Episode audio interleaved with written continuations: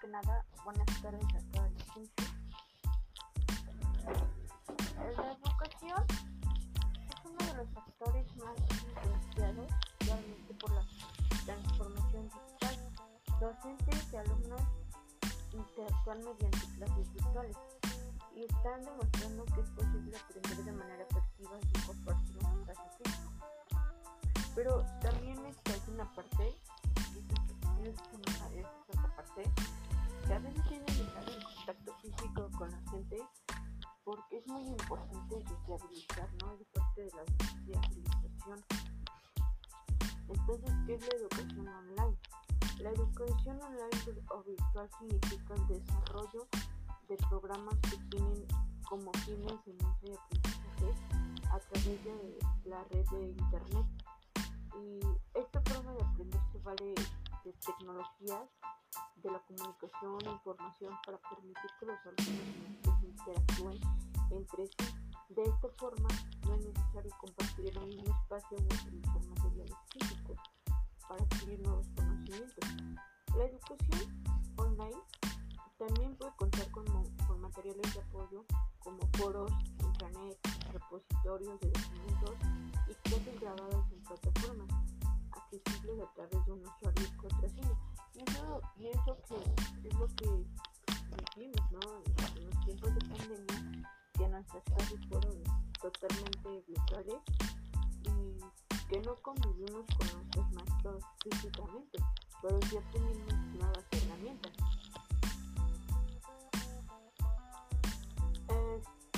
Bueno, uno de los elementos más criticados de la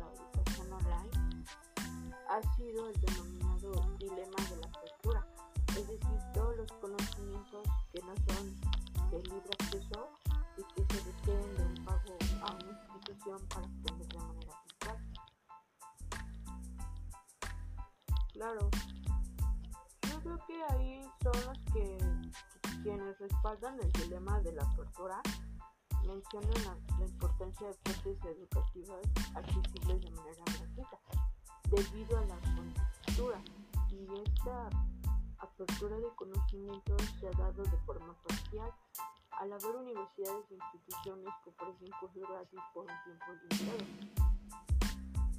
Sí, claro, sí, eso es definitivamente, creo que independientemente de este hábito, Existen fuentes de aprendizaje libres desde hace mucho tiempo, como canales de YouTube, GitHub, GitHub o como foros y blogs especializados de esta forma de la educación online y que es disponible para todos.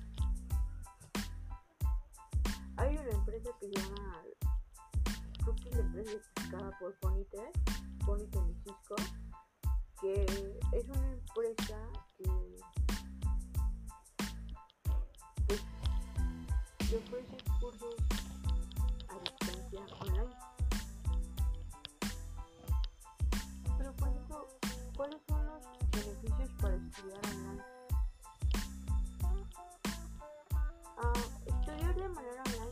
otorgar beneficios que no otorga la educación presencial, al no estar limitada por el espacio físico o la oferta local.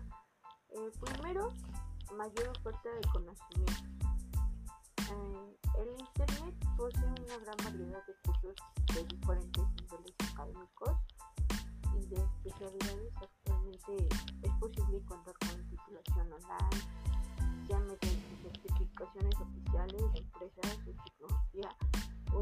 instituciones que brinden una certificación académica a nombre de un centro educativo. Poder estudiar desde cualquier lugar siempre y cuando se cuente con una computadora y una buena conexión a internet. Es posible estudiar desde cualquier ubicación.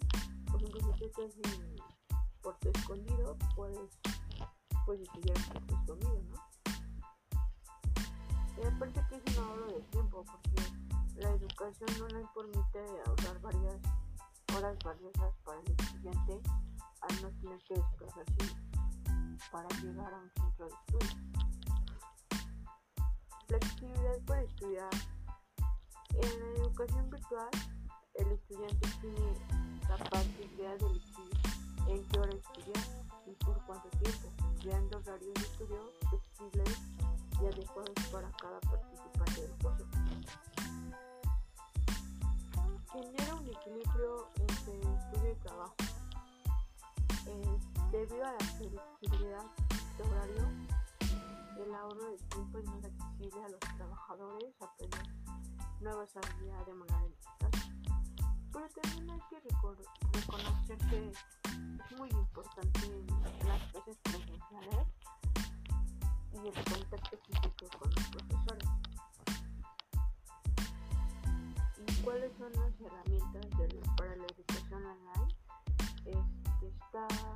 El Google Classroom y el Zoom. El Google Classroom es uno de los servicios de Google más útiles para educadores que permite crear aulas virtuales donde el profesor puede asignar tareas con textos, audios, fotos videos, como también puede crear encuestas o recibir respuestas de los alumnos. Aparte de Zoom, ¿no? Una aplicación para videoconferencias que originalmente diseñada para un uso empresarial y el uso del Zoom para brindar servicios y webinars. Ah, es, muy importante, eso es cierto, los webinars, que ahora ya todo el mundo los usa, los webinars, y que son eventos digitales. Yo puedes hacer un, un webinar